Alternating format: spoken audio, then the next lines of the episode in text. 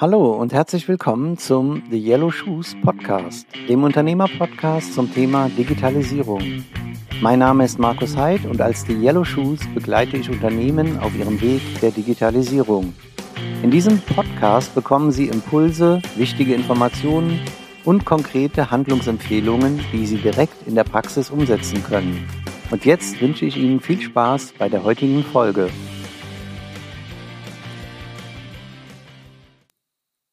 Was ist eine Blockchain? Anwendungsbeispiel Digitalisierung. In der heutigen Folge möchte ich einmal das Themenfeld äh, Blockchain näher erläutern. Was ist eine Blockchain? Was hat das mit uns zu tun? Was hat das mit der Digitalisierung zu tun? Warum ist dieses Thema eventuell auch für Unternehmen in naher und ferner Zukunft wichtig? Um dort einzusteigen, würde ich erstmal anfangen wollen, was ist eine Blockchain und so auch weiterleiten in das Thema Smart Contracting. Was ist eine Blockchain? Also eine Blockchain kann man äh, sich so vorstellen, dass wir, sagen wir mal, eine Ausgangssituation hätten. Wir wären drei Menschen. Ich nehme jetzt mal Markus, Adrian, Alex. Wir haben Geld. Ähm, wir drei tun uns zusammen jeder hat einen Block, kann man sich vorstellen, einen Block vor sich und schreibt auf, wie viel Geld jeder hat. Nehmen wir jetzt mal einfach an, Markus hat 500 Euro, Adrian 200 Euro, Alex hat 300 Euro, das schreiben wir alle auf. Äh, das zeigen wir auch jedem. Wir sagen hier 500, 200, 300. Markus, Adrian, Alex, jeder kriegt den, den Zettel gezeigt und äh, jeder bestätigt, indem er den Arm hebt und sagt, ja, das ist wirklich so im Moment die aktuelle Situation. Dann kommt es zu einer Transaktion, das heißt, äh, Markus ähm, transferiert 100 Euro an Adrian. Dann ändern sich die Kontostände. Jeder schreibt auf seinen neuen Zettel, also nimmt einen neuen Zettel, kann sich das auch vorstellen, er nimmt wirklich einen Block und dreht äh, die nächste Seite um und schreibt die neuen Kontostände auf. Die neuen Kontostände wären Markus 400 Euro, Adrian 300 Euro, Alex 300 Euro. Jeder sagt wieder, oder bestätigt das Ganze. Vielleicht einer liest es vor und sagt 400, 300, 300.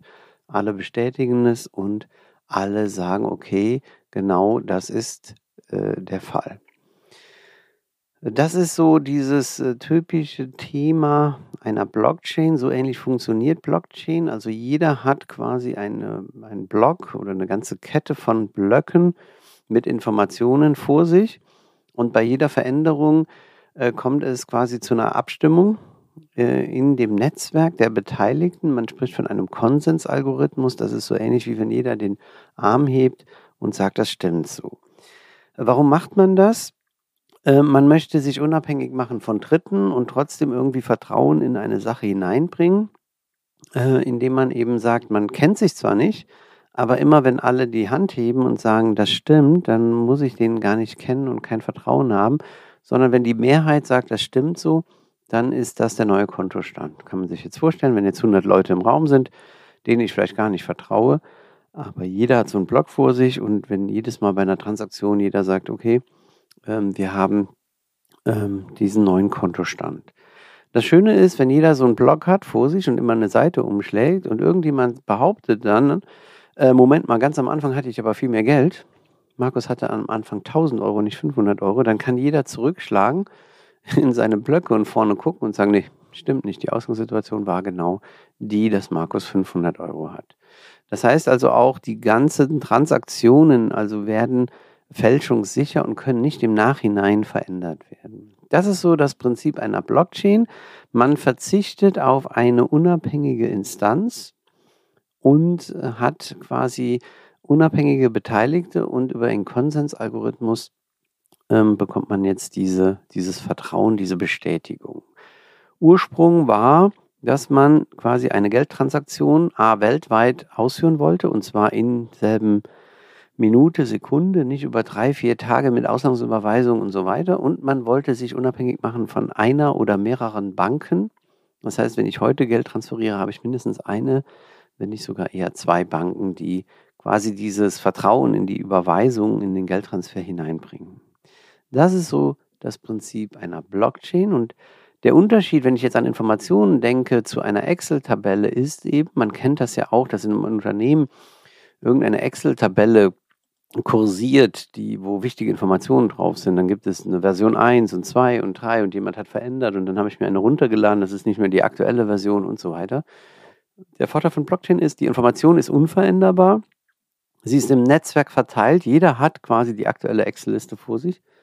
Und ich habe das Vertrauen durch den Konsensalgorithmus. Und da von einer Seite auf den anderen quasi immer ein Bezug steht. Also das heißt, wenn Sie sich jetzt vorstellen, nochmal Ihre Kontostände auf den Seiten eines Schreibblocks und ich kann jetzt von jeder Seite, sagen wir mal, so einen, so einen Code oder einen Hash machen, also sagen wir mal ein, ein sicheres äh, ja, Zeichen, man nennt das Hash, über diese Information der Seite und übertrage diesen Hash auf die nächste Seite, sozusagen den Previous Hash auf meinen aktuellen Blog, dann habe ich immer den Bezug zur vorherigen Seite und ich kann das Ganze nicht im Nachgang fälschen.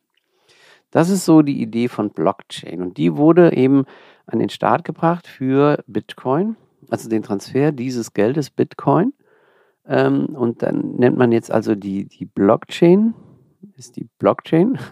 Und das Geld, was ich jetzt transformiere, der Token oder hier in dem Fall die Kryptowährung, Cryptocurrency, ist eben Bitcoin. Und jetzt steht aber Blockchain allgemein für diesen Mechanismus, so ähnlich wie, wie man kennt das von Tempotaschentüchern, so in meiner Generation. Also wenn ich sage, gib mir mal ein Tempo, dann meine ich eigentlich nur ein Papiertaschentuch. Der Name Tempo steht aber für Papiertaschentuch. So steht Blockchain auch zum einen für den Mechanismus bei ähm, dem Bitcoin, aber zum anderen generell für diesen Mechanismus. Und die zweite Generation an, an Blockchain war Ethereum. Da heißt der Bitcoin oder die, die Kryptowährung heißt Ether. Und man hat dort jetzt noch Folgendes gemacht. Man hat neben dem reinen Geldtransfer noch ein Smart Contracting eingebaut. Ich kann jetzt also in Verbindung mit Geld auch Informationen oder Rechte oder irgendetwas mit transferieren. Also in Honduras hat man das quasi äh, realisiert als Grundbuchamt. Dort kann ich jetzt quasi mit dem Erwerb des Grundstücks ist mein Name auch in dem Grundbuchamt eingetragen.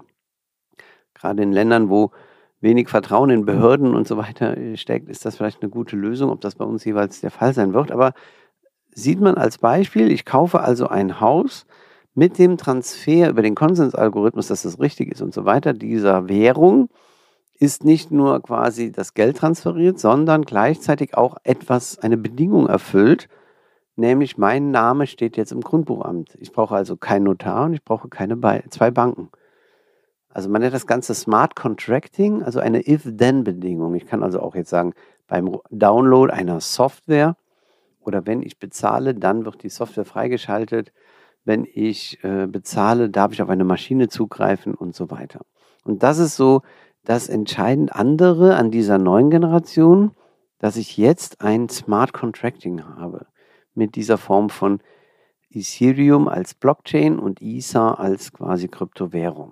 Jetzt kann ich solche Netzwerke aufbauen. Ich bin jetzt nicht immer nur im Finanzsektor, sondern ich könnte mir auch vorstellen, dass ich jetzt als Unternehmer Maschinen, die ich bisher veräußere, in Zukunft zur Verfügung stelle und über eine Blockchain, die ich jetzt installiere, die ich organisiere oder eben man kann auch zum Beispiel die Ethereum-Plattform sozusagen als, ich sag mal, Betriebssystem nutzen, als Layer, der ganze Mechanismus ist da, das ganze Geldtransfer und so weiter ist da und ich setze mich jetzt oben drauf und sage so ähnlich wie Sie auf einem Windows-System ein Word und ein Excel haben, so haben Sie dann auf einer Ethereum oben Ihre Test- und Prüfstands-Blockchain draufgesetzt.